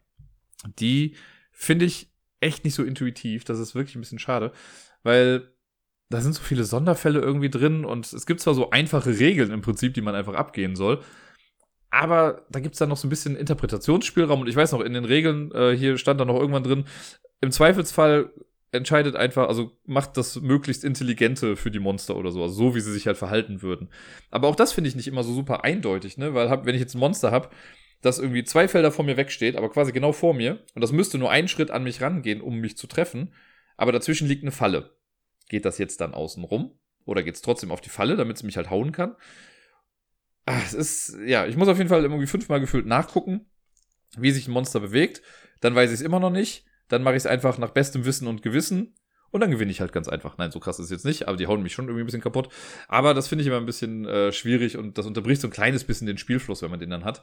Nichtsdestotrotz macht es trotzdem noch total viel Spaß und ich bin jetzt schon wieder total happy, weil jetzt habe ich wieder zwei Szenarien freigeschaltet. Das heißt, ich muss mich jetzt wieder entscheiden für eins. Die, ähm, ich bin jetzt auch wieder mit einem Charakter, mit Race, also meinem äh, wer ist das hier, Demolitionist. Mit der bin ich jetzt auch nochmal aufgestiegen. Die hat jetzt auch nochmal eine neue Karte bekommen und neue Perks vor allen Dingen. Das finde ich ganz geil. Und das ist so cool, dass sie so unterschiedlich sind, weil diese, man hat ja immer, wenn ich einen Angriff starte, mache ich ja nicht einfach nur den Schaden, der auf der Karte steht, sondern man muss auch dieses Attack Modifier Deck äh, aufdecken, also eine Karte davon und der wird dann auch noch angepasst. Das kann eine Minuskarte sein, eine Nullkarte, plus eins, plus zwei, plus drei sogar stellenweise oder eine mal zwei Karte oder eine komplette, der Angriff wird negiert Karte sein. Äh, und dadurch, dass man sich auflevelt und bestimmte Sachen immer mal wieder macht im Spiel, kann man das anpassen. Jeder Charakter halt so ein bisschen gesondert. Und ich habe das jetzt schon so, dass man startet eigentlich nämlich mit einem Deck, das aus 20 Karten besteht. Und das von meinem Demolitionist, das besteht mittlerweile schon nur noch aus 10 Karten, also super ausgedünnt. Und die meisten Karten sind jetzt mittlerweile halt auch gut, die da drin sind. Bei dem anderen, bei dem Hatchet, da ist es so, dass das Deck, glaube ich, jetzt 16 Karten groß ist. Da sind auch noch ein paar Karten drin, die gar nicht so gut sind, aber dafür haben dann die etwas schlechteren Karten trotzdem gute Effekte noch für mich. Also es ist sehr cool, wie individuell anpassbar diese einzelnen Charaktere einfach sind. Also die fühlen sich wirklich anders an. Es ist nicht so, dass die komplett austauschbar sind und man sich denkt, ja gut, bis auf so zwei, drei Effekte spielen sie sich komplett gleich. Nee, das ist wirklich sehr, sehr anders und ich habe ja schon die Überlegung, dass ich vielleicht nochmal, wenn ich mit den beiden jetzt dann durch bin, dass ich einfach mit den anderen beiden nochmal anfange, obwohl ich jetzt schon gehört habe, dass die Void Warden nicht so cool ist irgendwie im Solo- oder Zweierspiel. Trotzdem würde ich es, glaube ich, ganz gerne mal ausprobieren oder ich level sie mir so einfach mal ein bisschen hoch und nehme sie da mal mit in ein, eine Partie. Ist auf jeden Fall nach wie vor echt ein cooles Spiel. Ich merke, dass einige Sachen wirklich schon automatisch laufen und ich kann hier nochmal plädieren, Leute, nutzt diese Gloomhaven Helper App, die ich beim letzten Mal, glaube ich, auch schon äh, erwähnt habe. Die ist echt Gold wert. Da muss man mit so wenig Sachen nur noch hantieren. Äh, man muss nur die, die Initiativwerte irgendwie eingeben. Klar, alles, was die äh, Spielercharaktere betrifft, die, das muss man selber machen. Aber die Initiativleiste an sich ist in der App drin, die ganzen Monsterkarten sind in der App drin, man kann die ganzen Statuseffekte dahin packen, die Lebenspunkte, die Erfahrungspunkte, alles da kann man darin tracken. Das heißt, man hat wirklich noch mal weniger Material auf dem Tisch und das macht das Ganze zu einer sehr gestreamlinten, streamgeleinten, wie sagt man, zu einer sehr coolen äh, Erfahrung. Und ja, deswegen benutzt die App, die hilft. Die Top 10 Liste des heutigen Tages befasst sich mit dem Thema Vögeln. Also mit den Tieren, nicht das andere, ihr Schweine. Warum das so ist, da kommen wir später nochmal zu. Es hat einen kleinen, netten Grund, wie ich finde. Äh, der Titel der Episode ist ja auch vogelfrei. Vielleicht habt ihr euch das ja schon gedacht. Aber ich habe mal geguckt, welche Spiele gibt's denn so, in denen Vögel irgendwie eine Rolle spielen. Sei es thematisch oder einfach nur, also dass sie wirklich Hauptbestandteil des Spiels sind oder vielleicht wurden sie einfach nur als billige Ausrede benutzt oder sind einfach nur in der Illustration vorhanden. All das ist möglich, all das kommt auch hier vor. Mal sind Vögel also mehr präsent, mal weniger präsent, aber ich habe einfach mal gedacht, ich gehe mal quer durch die Bank weg alles äh, so durch, was ich an Spielen habe und schau mal, welche da so ein bisschen Bird-themed sind. Äh, sind ein paar Sachen dabei gewesen, die ich so gar nicht erst auf dem Schirm hatte. Aber ja, wir gehen einfach mal durch. Ist auf jeden Fall auch so gerankt, würde ich sagen, in der Reihenfolge, wie sie mir gefallen. Äh, ist auf jeden Fall auch ein Spiel dabei, das ich schon Ewigkeit nicht mehr gespielt habe und jetzt alleine durchs äh, Durchgucken hier habe ich dann wieder gemerkt, ach guck mal, das äh, habe ich gar nicht mehr hier. Ich würde es aber ganz gerne mal spielen. Allerdings gibt's das schon gar nicht mehr in der Vogel Edition. Und deswegen ist es auf Platz Nummer 10. Wenn das mal keine krasse Überleitung war, dann weiß ich auch nicht. Auf Platz Nummer 10 ist nämlich das Spiel Blindes Huhn. Das ist ein Stichkartenspiel das zumindest in Köln, ich weiß gar nicht, ob das in anderen Städten auch so vermarktet wird, aber mittlerweile gibt's das eher als Zappes. Das gibt's in der Meierschen Buchhandlung zum Beispiel, kann man das kaufen hier. Ähm, und Blindes Huhn, Schrägstrich Zappes, ist aber im Prinzip genau das gleiche Spiel. Es ist ein Stichspiel. Ich weiß leider nicht mehr ganz genau den Anfang, aber das läuft eigentlich so ab, man kriegt Karten auf die Hand, sag mal jetzt zehn Stück oder so. Da sind einfach normale Zahlen drauf. Und ich glaube, alle Karten, die durch fünf teilbar sind oder so, die haben noch mal ein paar mehr Punkte oder so drauf. Aber ansonsten ist jede Karte, glaube ich, ein Minuspunkt. Ich weiß es nicht genau. Man möchte, glaube ich, sogar möglichst wenig Karten haben oder viele Karten. Ist auch egal. Das ist ein Stichkartenspiel. Wie ihr seht, mein fundiertes Wissen zu diesem Spiel ist grenzenlos. Bei Blindes Huhn ist es aber so, dass wir Karten auf die Hand bekommen und ich meine, man kann sie am Anfang noch ein bisschen vertauschen, aber wenn das Spiel dann losgeht, dann dürfen wir immer nur Karten spielen, die am Rand sind. Also entweder die Karte ganz links oder die Karte ganz rechts. Und so versucht man dann Stiche zu gewinnen. Das heißt, man muss sich zu Beginn schon überlegen, wie sortiere ich meine Karten, wie ordne ich die am besten an, damit ich dann möglichst gute Stiche bekomme. Also wenn ich schlechte Karten habe, dann lege ich die vielleicht ganz an den Anfang, damit die anderen ihre hohen Karten vielleicht am Anfang spielen. Ähm, Ne, also man versucht da schon irgendwie taktisch zu reagieren. Natürlich ist es alles eine große Glückssache im Endeffekt, aber man hat halt immerhin die Wahl aus zwei verschiedenen Karten immer, bis man halt dann zur letzten Karte kommt. Das ist dann die einzige Wahl, die man dann noch hat. Aber ich fand dieses Prinzip echt ganz cool. Wir haben das damals, glaube ich, irgendwie drei, vier Mal am Stück gespielt. Und ich fand das echt, ja, simpel und auch einfach, weil dadurch, dass man halt auch wieder nur noch zwei Möglichkeiten hat, eine Karte zu spielen, ist es halt auch ein bisschen schneller. Und man überlegt halt dann auch mal, okay, ich kann jetzt den Stich gewinnen oder den Stich verlieren aber wenn ich jetzt den Stich gewinne, werde ich den nächsten auf jeden Fall verlieren. Wenn ich den jetzt, ähm, wenn ich den verliere, den jetzigen Stich, mit der nächsten Karte, weiß ich nicht genau, was dann irgendwie kommt. Also ja, viele Überlegungen, die damit reinspielen, aber trotzdem ist es sehr limitiert auf diese zwei Optionen, die man dann pro Runde hat. Blindes Huhn beziehungsweise Zappes. Das heißt ja blindes Huhn, deswegen ist es jetzt hier drauf. In der neuen Variante ist es schon gar nicht mehr Vogel-themed. Auf Platz Nummer 9, Heck Meck am Bratwurmeck. Man würde anhand des Titels erstmal gar nicht an die Vögel denken, aber es geht ja eigentlich darum, dass Vögel vor einem Grill stehen, auf dem Würmer gegrillt werden und deswegen passt es dann ja doch wieder irgendwie. Ja, Heckmeck, äh, wie es in der Kurzform immer genannt wird, ist ein äh, Würfelspiel von Rainer Knizia, Dr. Rainer Knizia, man muss es ja immer mit dazu sagen. Ähm, was sehr, sehr cool ist, was ich mittlerweile ja hier in dieser kleinen, so eine kleine Blechbüchsen-Edition habe, also auch so eine kleine Mintbox quasi mit super kleinen Würfeln und super kleinen Kärtchen. Äh, das gibt es auch in der normalen Variante. Es gibt ja auch Hackmack Junior, es gab, glaube ich, vor ein paar Jahren dann auch nochmal eine Erweiterung dazu, die habe ich noch gar nicht gespielt. Äh, es ist sehr Push-Your-Luck-mäßig, also auf den Würfeln, da gibt es, glaube ich, acht Stück von, sind die Zahlen von 1 bis 5 drauf und anstelle von der 6 gibt es Würmer. Würmer zählen auch wie eine 5. Und immer wenn ich am Zug bin, dann muss ich alle Würfel werfen in der ersten Runde und dann darf ich eine Zahl mir raussuchen. Also ich alle Fünfer, alle Vierer oder alle Würmer zum Beispiel auch. Mit den restlichen Würfeln würfel ich dann weiter.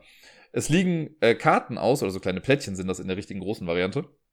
Und da sind, glaube ich, die Zahlen von, ich sag jetzt mal, 23 oder 21 bis 36 oder so drauf. Und wenn ich so eine Zahl erwürfelt habe, darf ich mir die dann nehmen und lege sie dann vor mich hin. Allerdings auch nur, wenn ich es geschafft habe, in der Runde auch Würmer rauszulegen. Also die brauche ich auch. Ganz egal, wie viele Würmer es sind, aber ich muss Würmer rauslegen, um an die Würmer in der Auslage ranzukommen.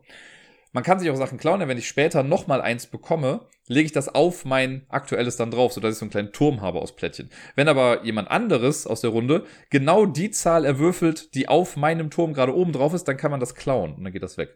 Manchmal kann es auch sein, dass man nichts bekommt, dann muss man Plättchen wieder zurücklegen und dann wird immer die höchste Bratwurmportion umgedreht das Spiel ist dann vorbei, wenn alle Portionen irgendwie weg oder umgedreht sind. Und dann guckt man einfach, wer die meisten Würmer hat, die auf diesem Plättchen dann drauf sind. Sehr cooles Spiel, ziemlich zeitlos, wie ich finde. Ich habe manchmal das Gefühl, wenn man das so sieht im Regal, würde man das, glaube ich, eher so ein bisschen als Kinderspiel abtun. Aber das hat es ganz schön in sich. Und es ist ein nettes Push-Your-Luck-Spiel. Äh, auf Platz Nummer 8, ein Spiel, das ich auch schon ewig nicht mehr gespielt habe, aber ich weiß, dass ich damit schon sehr, sehr viel Spaß hatte. Es ist Sitting Ducks. Sitting Ducks ist quasi Moorhuhnjagd, das Kartenspiel. Man hat, äh, also jeder bekommt am Anfang eine Entenfarbe da, dann werden alle Enden aller Spielenden zusammengemischt und in so einen Seestapel gepackt. Da werden ein paar Karten aufgedeckt. Da sind dann halt verschiedene Enden zu sehen. Ja, und dann spielt man, wenn man dran ist, Karten aus. Ich glaube, man hat immer drei Karten auf der Hand und man kann dann Zielkarten ausspielen. Dann kann man ein Fadenkreuz über eine Ente packen und wenn dann jemand eine Schusskarte spielt, dann wird die Ente dann äh, erschossen. Und im Prinzip spielt man Last, Last Duck Standing. Also wer die letzte noch stehende oder lebende Ente hat, der gewinnt dann eben halt das Spiel super gemein und man kann da sehr viel Chaos mit verbreiten und so. Ich finde es auf jeden Fall nach wie vor richtig, richtig gut. Und ich bin sehr froh, dass ich noch die normale Version, sage ich mal, habe, also einfach Sitting Ducks. Ich weiß, meine Schwester hat irgendwann Sitting Ducks Gallery, glaube ich, bekommen. Das ist dann so eine aufgepimpte Variante, wo es auf einmal auch Entenkinder gibt. Das ist dann so, wenn ein Entenkind draußen ist, dann darf nicht geschossen werden, weil es sind ja Kinder im Raum.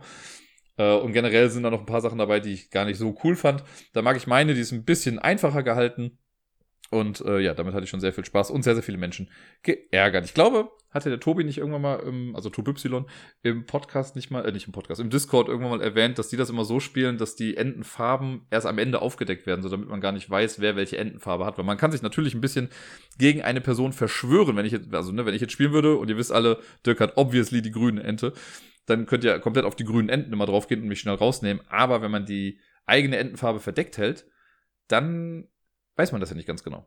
Und es könnte ein bisschen spannender sein. Ich meine, sowas hat er mal erzählt.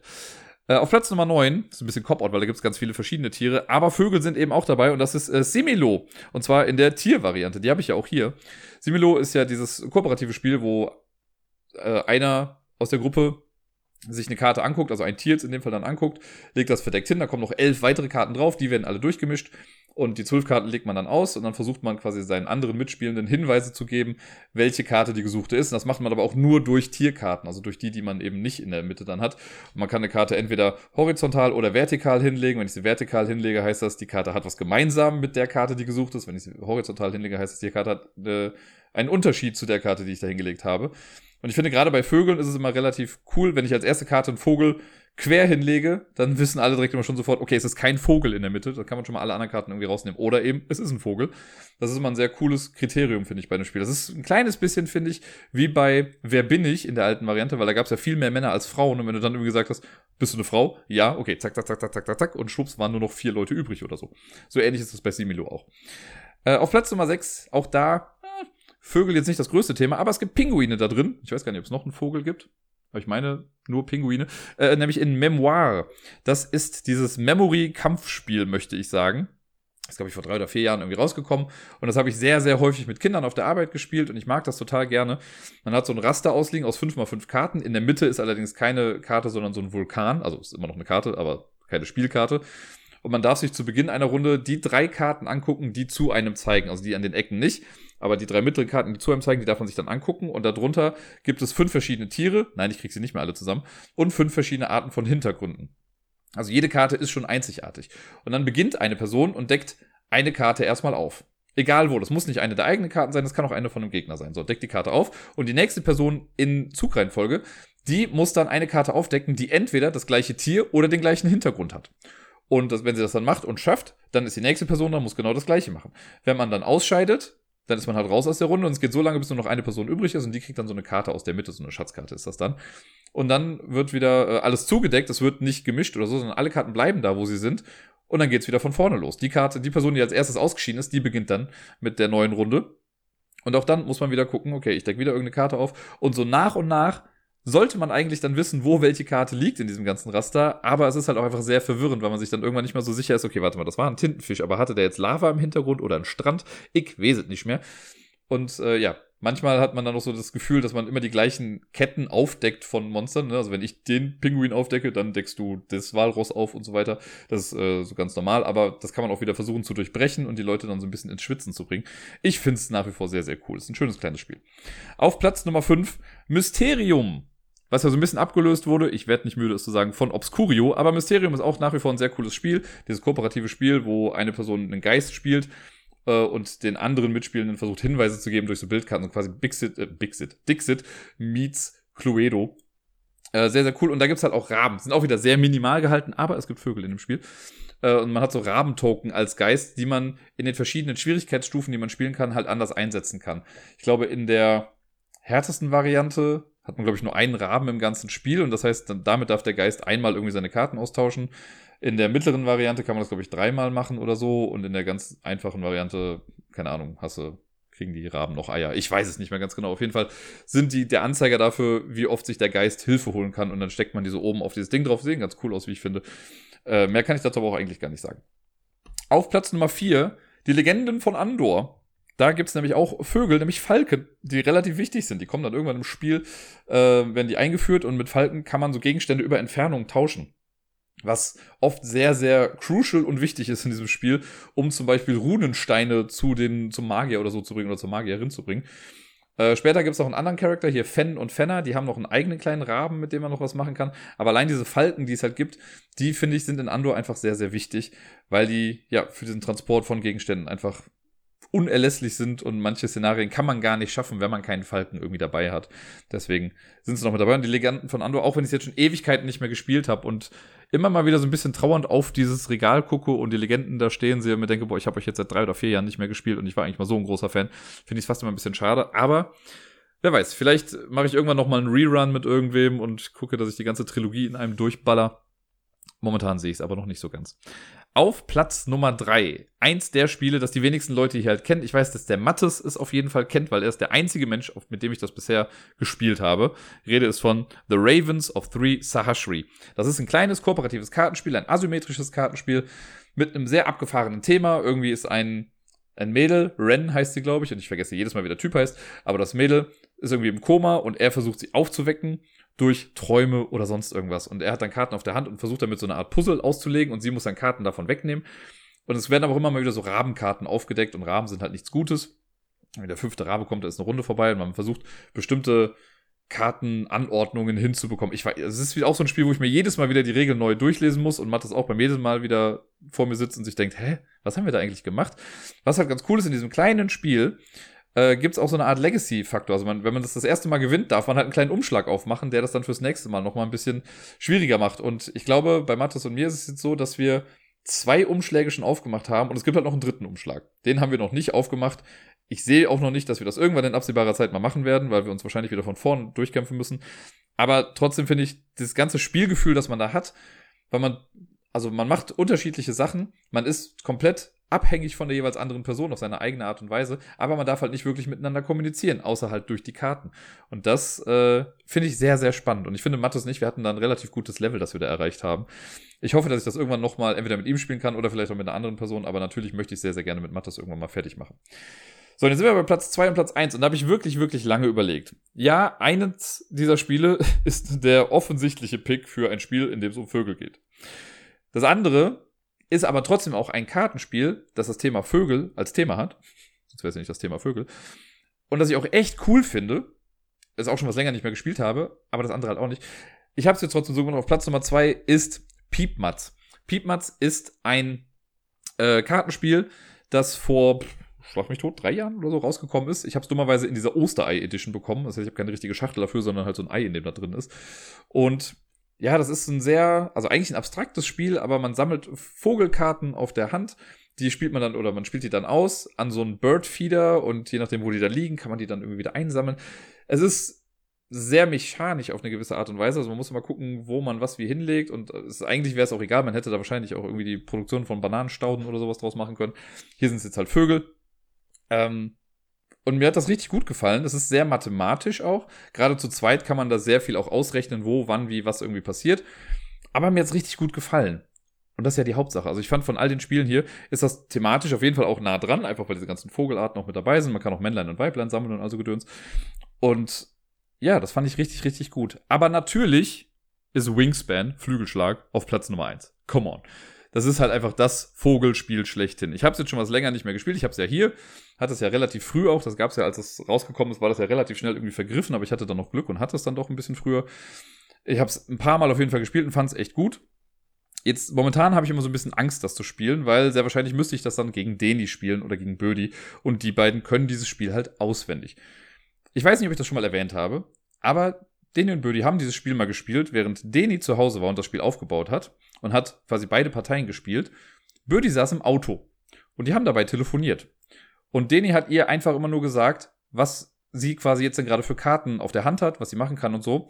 Und dann hat sie ihm gesagt, was für Züge sie macht. Und sie hat gewonnen. Zweimal. Bitte was? Was ist da los? Vor so Menschen habe ich Angst, so ein kleines bisschen. Deswegen habe ich da auch sehr Angst davor, dieses Spiel irgendwann mal mit denen zu spielen, weil ich da absolut keine Chance habe. Wenn Leute schon so Spiele so auswendig kennen, das, nee, das raubt mir dann so ein bisschen den Spielspaß. Deni meinte, mit der Erweiterung oder den Erweiterungen, die es mittlerweile dafür gibt, ist es ein kleines bisschen besser geworden, weil da so ein bisschen, äh, ja, es wurde alles ein bisschen unberechenbarer. Aber trotzdem finde ich das nach wie vor sehr, sehr krass. Trotzdem ist Wingspan einfach ein sehr, sehr gutes Spiel, gerade auch vom Material her und so. Dieses Vogelthema kommt da komplett durch mit dem ganzen Futter und den Eiern und sonst irgendwie was. Das ist wirklich sehr, sehr cool und deswegen auch zu Recht einfach auf Platz Nummer eins der Top 10 Spiele mit dem Thema Vögel.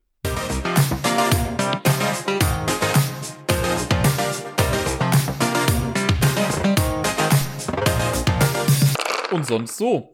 Ich war wieder gesund und bin wieder arbeiten gegangen. Das hatte ich jetzt ja zwei Wochen lang nicht, beziehungsweise war ich einen Tag zwischendurch mal arbeiten. Aber ich habe jetzt endlich wieder mal eine komplette Woche hinter mich gebracht, ohne irgendwie krank zu sein oder auf Miepel aufpassen zu müssen.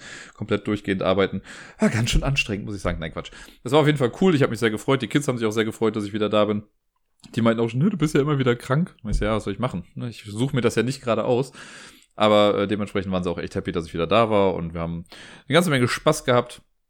Äh, wir hatten noch einen Tag in der Woche am Dienstag, war das, glaube ich, wo die gar keine Schule hatten, also war Elternsprechtag bei uns in der Schule. Und dann haben wir so einen Betreuungstag gemacht und haben Plätzchen mit den Kindern gebacken. Das war echt ganz süß. Sehr, sehr chaotisch. Und äh, also gerade meine Truppe an Jungs, die ich da betreut habe, die haben es mit dem Mehl sehr, sehr gut gemeint. Also ich habe irgendwie auch so Fotos davon gepostet und musste dann immer dazu sagen, ja, unter dem Mehl ist auch tatsächlich noch Teig. Aber sie haben am Ende echt gut geschmeckt und die waren super happy, dass sie da was machen konnten und das Ganze verzieren konnten. Also eine rundum gelungene Aktion, würde ich sagen. Natürlich hier und da gab es ein paar Orgasachen, die vielleicht hätten besser laufen können, aber für die Kids an sich war es echt sehr, sehr cool. Und auch so die ganze Woche hat mir sehr viel Spaß gemacht und ich bin echt wieder happy, wieder auf der Arbeit zu sein. Sätze, von denen ich früher nicht gedacht hätte, dass ich sie mal sage. Äh, dann habe ich am Montag auch das Quiz gemacht. Bin ja gerade irgendwie, ist das ja so ein Lauf. Ich habe es ja dreimal in Folge jetzt gemacht schon, also in den letzten drei Wochen. Und jetzt am Montag war gar nicht so viel los. Keine Ahnung, woran es lag. Vielleicht haben die Leute keinen Bock auf mich. Vielleicht ist es aber auch wegen Corona und so. Man weiß es nicht. Aber es war auf jeden Fall dadurch sehr entspannt. Und äh, es waren, glaube ich, knapp 20 Teams oder so da. Und das ist halt wirklich nicht viel.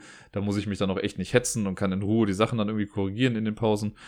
Äh, und war dann um, ja, spätestens halb elf war ich dann, glaube ich, durch mit allem. Ja, und jetzt ist es noch so gekommen, dass der äh, Kollege, der das sonst macht, also ich wechsle mich ab mit einem Typen aus dem Jamesons. Und der hat mir dann aber am, weiß nicht, Mittwoch oder Donnerstag geschrieben, dass er einen Hexenschuss hat und deswegen nicht kommen kann. Und ob ich denn jemanden hätte, der die Vertretung machen kann, weil er halt weiß, dass ich eigentlich nur alle zwei Wochen kann, weil ich ja sonst Miepel habe. Aber ich habe dann äh, mit Gerda gesprochen und wir haben das jetzt dann so geregelt, dass ich trotzdem das Quiz machen kann. Also jetzt quasi morgen, also für euch heute. Und danach die Woche auch nochmal. Also muss ich das Quiz noch mal ein bisschen mehr vorbereiten. Das für morgen habe ich jetzt schon gemacht. Das steht schon komplett. Bin ich jetzt auch sehr dankbar darum, dass ich mich darum morgen nicht mehr kümmern muss. Und das für die Woche danach muss ich dann auch noch machen. Und ich glaube, dann war es das wahrscheinlich sogar schon dieses Jahr mit dem Quiz. Es sei denn, nach Weihnachten findet noch eins statt, aber das glaube ich nicht, weil das Jamesons da immer ganz gerne eine Woche lang komplett jeden Abend Karaoke anbietet. Also kann sein, dass ich dann Karaoke moderiere oder so, aber das Quiz wird wahrscheinlich jetzt noch zweimal für mich stattfinden. Dann macht einmal noch der Kollege, wenn er bis dahin wieder fit ist. Und dann war es das in diesem Jahr mit dem Quiz. Mal gucken, wie es damit so weitergeht. War aber auf jeden Fall sehr, sehr cool und auch wieder mit netten Leuten gesprochen hier und da. Das macht echt immer Spaß und ich bin da ganz gerne. Ja, dann, äh, was war denn sonst noch? Genau, ich war mit Miepel beim Impfen letzte Woche. Sie mag ja die Kinderärzte nicht so ganz, das hatte ich ja, glaube ich, schon mal erzählt. Da hatte ich ja diesen Arztkoffer dann für geholt und am Donnerstag war es.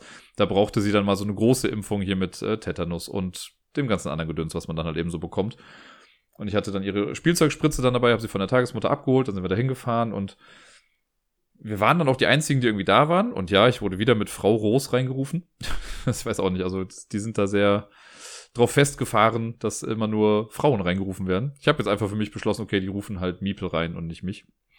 Äh, ja, auf jeden Fall sind wir dann reingegangen und ihr ist das schon alles nicht so ganz geheuer und sie weiß schon, wenn sie die Kinderärztin sieht, ah, okay, gleich passiert irgendwie was.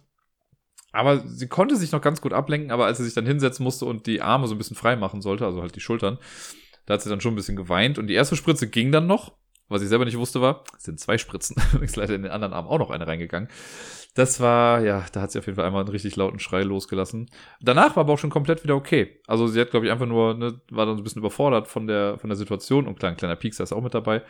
Aber danach hatte ich sie dann am Arm und dann hat sie auch super gelächelt und sich die Sachen im Raum noch angeguckt. Das ist, glaube ich, einfach nur dieser ja, kurze Schock, wenn irgendwie alles so schnell geht dann. Aber sie hat es gut geschafft und danach haben wir noch einen kleinen Spaziergang gemacht und äh, da war sie auf jeden Fall sehr, sehr hellauf begeistert. Sie war noch ein bisschen schneller müde als sonst.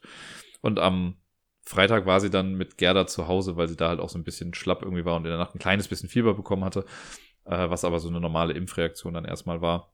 Da sollten wir uns keine Gedanken zu machen und mittlerweile ist auch schon wieder alles ganz gut.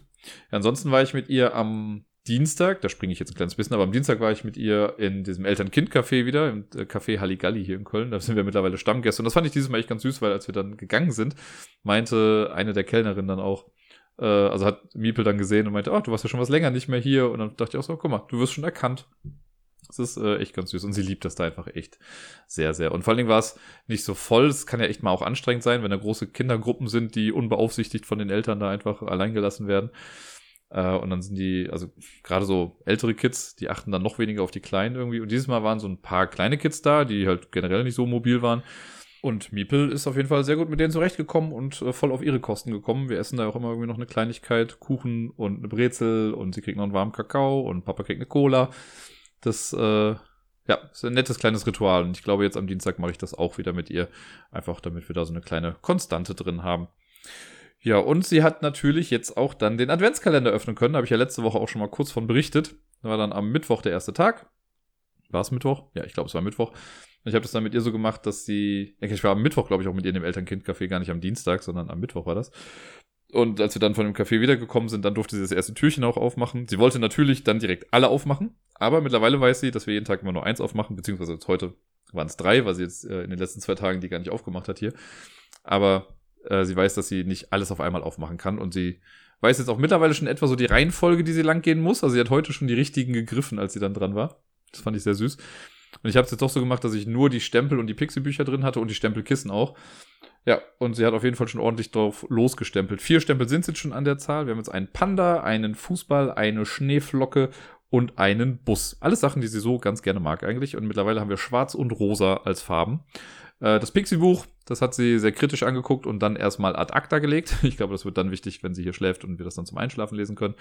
Aber sie hat sich über die Stempel auf jeden Fall sehr gefreut und da sehr viel mit rumgespielt. Das hat mein Herz auch ein kleines bisschen höher schlagen lassen, ja. Und genau, so viel erstmal zu Miepel. Dann habe ich am Freitag habe ich mit äh, meiner ehemaligen Nachbarin, von der ich ja schon mal hier erzählt hatte, mit der ich mich dann jetzt hin und wieder mal wieder getroffen habe, wir haben eine kleine Glühweintour gemacht, wobei das jetzt gar nicht so die Glühwein-basierte Tour war. Wir haben uns erst an einem Ort getroffen, haben wir irgendwie drei getrunken. Dann sind wir weitergezogen, wollten erst woanders hin, sind dann an an, sind dann also noch woanders hingegangen, weil uns da die Schlange irgendwie zu lang war und da hätte man sich vorher testen müssen und sowas und das hat einfach so lange gedauert. Da sind wir an einen Ort gegangen, wo wir das nicht machen mussten und einfach so draußen was trinken konnten. Äh, und im Endeffekt sind wir dann aber in einer Kneipe gelandet, die ich, nachdem ich mit Miepel bei der Kinderärztin war, äh, entdeckt habe, weil ich mit ihr dann so ein paar Straßen entlang gegangen bin, die ich vorher noch nicht lang gegangen bin. Und da war dann so eine Bar, die äh, hat halt so das Guinness-Schild draußen gehabt, wo ich dann dachte, ach guck mal, ist das ein Irish Pub oder so? Und da sind wir einfach reingegangen, so eine total kleine Kneipe, also echt nicht viel Platz da drin.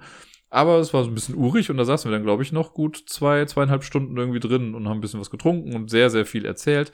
Wir hatten auf jeden Fall am Ende eine Phase, wo wir sehr viel über alte Kinderserien und so gesprochen haben. Und was mir immer noch im Gedächtnis geblieben ist, dass ich nochmal erwähnt habe, wie fucking depressiv das Ende von den Dinosauriern ist. Also diese Serie, ne, mit den hier Dinosaurierpuppen mit Earl und äh, nicht die Mama und so. Die letzte Folge ist einfach so krass traurig und so runterziehend, dass ach, also, das könnt ihr euch bei YouTube angucken, da gibt's die Folge nach wie vor noch. Das ist echt krass für eine, in Anführungszeichen, Kinderserie. Naja, über so Sachen haben wir dann gesprochen und es war wie immer ein inneres Blumenpflücken mit ihr da zu sein und über alles zu sprechen, was gerade alles so abgeht. Das äh, freut mich immer wieder. Jetzt wissen wir nicht, ob wir das dieses Jahr nochmal schaffen, weil in der Adventszeit sind ja bekanntermaßen alle Menschen irgendwie ein bisschen busy. Aber wir haben schon festgestellt, dass wir beide theoretisch am 26., also am zweiten Weihnachtsfeiertag, nichts vorhaben. Vielleicht kriegen wir es da irgendwie hin, uns nochmal dann zu sehen. Äh, ja, dann habe ich am Samstag meinen Booster bekommen, meine Boosterimpfung. Das stand ja lange im Raum irgendwie. Also ich hatte den Termin ja gemacht, als ich beim Arzt war wegen meiner Erkältung vor drei Wochen, was jetzt, glaube ich. Und da hatte er das dann ja angesprochen und äh, gefragt, ob ich denn schon einen Termin hätte. Und ich so, nö, der hier am 4.12. wird bei uns auch geboostert. Und ja, das ging alles relativ flott und äh, super simpel. Also es gab auch so ein freies Impfen, da konnte man ohne Termin hin, aber da ich einen hatte, bin ich auch echt schnell dann irgendwie drangekommen. Ich musste auch gar nicht da warten irgendwie. Ich dachte irgendwie, ich muss mich da noch hinsetzen und dann warten wie bei den normalen Impfungen. Aber nö, da meinte, nö, sie können jetzt auch wieder gehen. Und ja, ich habe auch keinerlei Nebenwirkungen, mir geht's gut. Nein, ich habe keinen besseren Handyempfang und nein, ich bin auch nicht magnetisch oder so. Aber ich fühle mich auf jeden Fall etwas besser. Also nicht, dass ich jetzt irgendwie wirklich merken würde, dass es mir besser geht, aber äh, rein ja, für die Seele finde ich es ganz gut zu wissen, dass das Ding jetzt in meinem Arm ist und ich jetzt geboostert bin. Das finde ich ganz gut. Lasst euch boostern, lasst euch impfen, Leute. Ist eine gute Sache. Ja, dann war ich, habe ich schon erzählt, in Düsseldorf am äh, Samstag. Da bin ich dann nach der Impfung nämlich später dann hingefahren, eben um mit Deni seinen Geburtstag quasi ein bisschen nachzufeiern.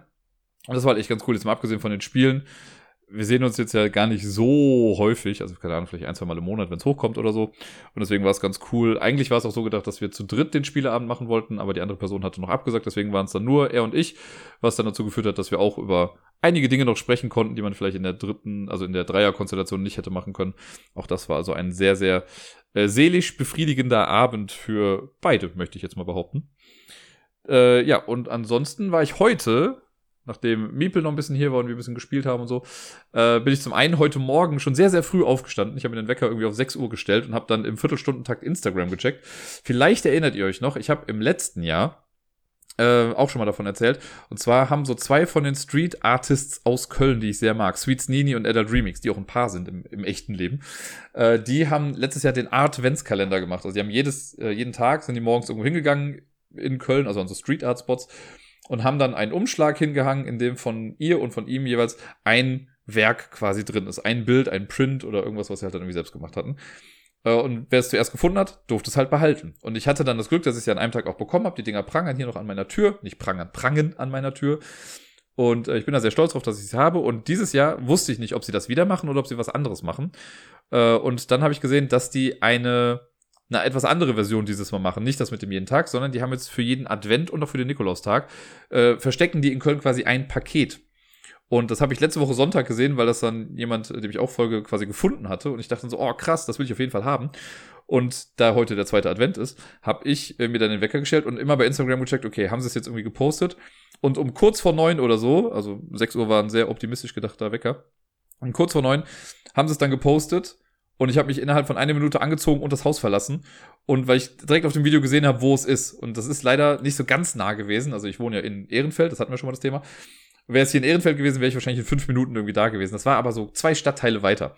Also habe ich mich auf einen E-Scooter gesetzt, also gestellt, man setzt sich ja nicht da drauf, bin losgefahren, Akku leer nach 20 Metern gefühlt. Ich so, fuck, scheiße.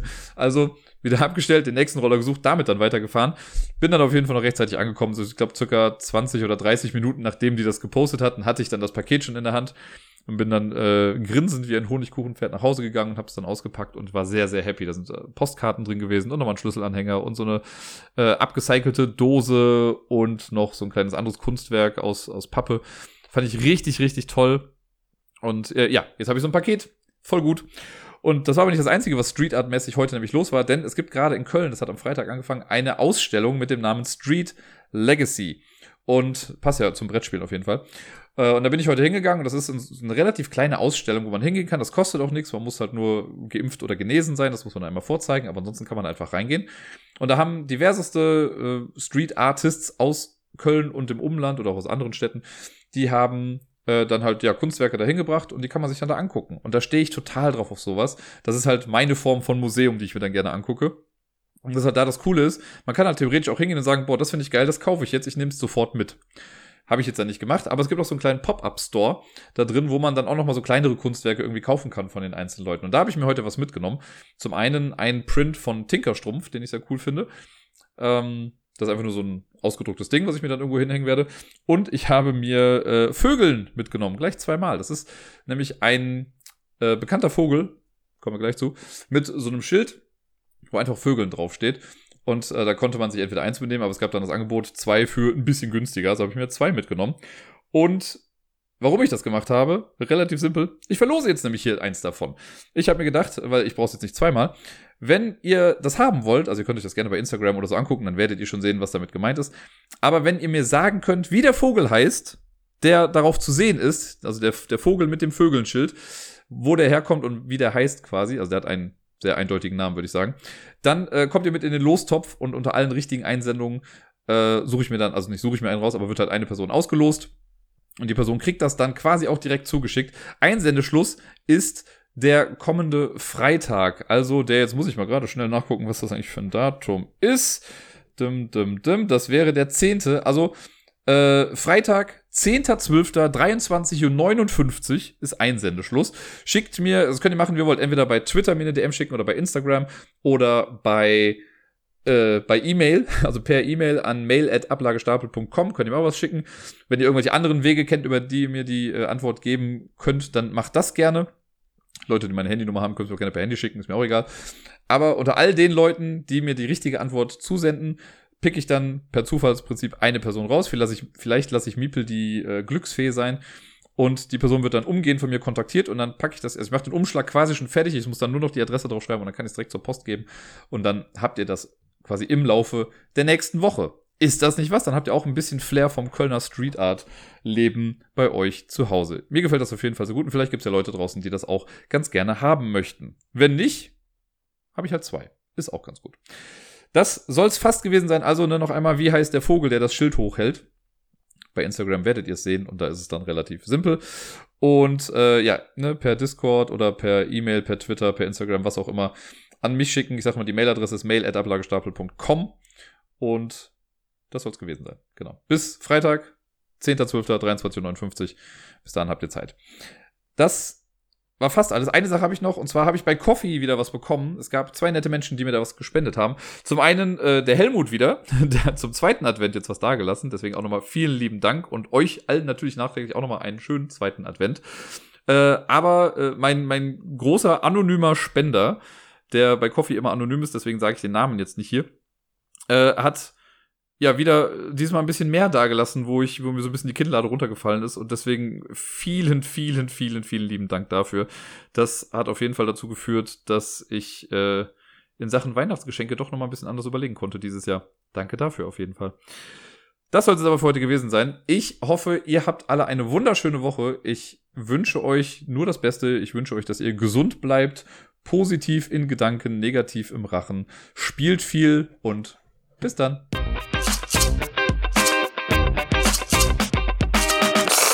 Durfte letzte Woche übrigens an einer langen Videokonferenz teilnehmen und es ist so anstrengend gewesen, weil da eine Kollegin mit dabei war, die Wellensittiche zu Hause hat. Ich weiß nicht, ob es einer ist oder 38. Das ist relativ schwer rauszuhören. Es hört sich auf jeden Fall so an, als wäre es das letztere gewesen.